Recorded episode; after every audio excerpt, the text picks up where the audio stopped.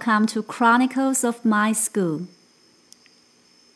Last week was the second week since school started. However, school was closed on September 10th and 11th to observe Rosh Hashanah. In fact, on this Wednesday, September 19th, school will be closed again for Yom Kippur. Rosh Hashanah 是犹太人的新年 ，Yom Kippur 则是新年后的第十天，是赎罪日。犹太传统要节食二十五小时，是犹太社区里最神圣的一天。纽约长岛有非常浓重的犹太人的影响力，所以很多学校的设置校历的时候就会尊重他们的习俗。Spring Festival 经过多年的努力，也被批准成为了本校区的假期。So this was a short week, only three days. Lindsay's school had an important event during the evening of last Wednesday for school open house. Open house 就是学校开放日，它提供了一个家长感受孩子学校生活的机会。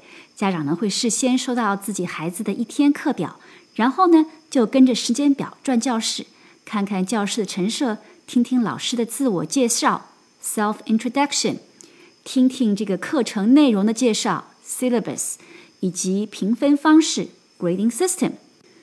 Teachers also provided their contact information and the help hours. 有些学生呢，在课内不能全面理解老师教授的内容，那么他们就可以在其他的时间跟老师来见面。每门老师都要公布自己的 help hours， 可以是啊午饭时间，或者是课前，或者是课后。那么这些内容呢，都必须在开学的时候告诉学生、告诉家长。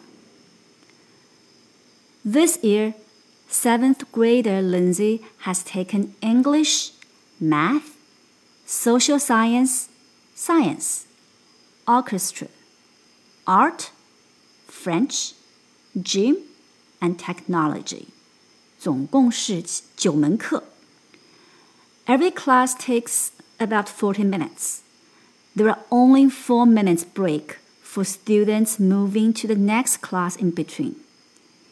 啊，也就是说，只有四分钟的时间，让他从一间教室换到另一间教室去上下一节课。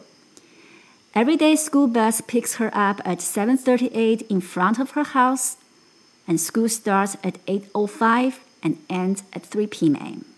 所以她这一天也是很紧张、很忙的。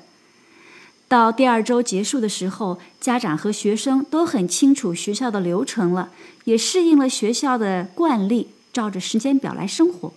大家也都忙碌了起来。Lindsay was very busy recently. Tonight, she claimed to me she had to finish an art project. So this episode, you only have me here. Hope you still like it.